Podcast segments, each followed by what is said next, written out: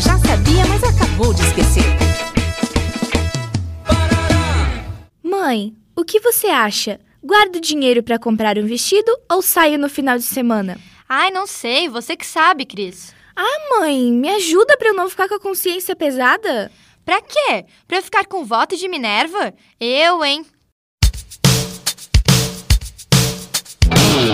Voto de Minerva? Como surgiu essa expressão? Na mitologia grega, Orestes, filho de Clitemnestra, foi acusado pelo assassinato da mãe. No dia do julgamento, houve empate entre os jurados e por isso Minerva, a deusa da sabedoria, deu o último voto. Sendo assim, voto de Minerva é o voto decisivo.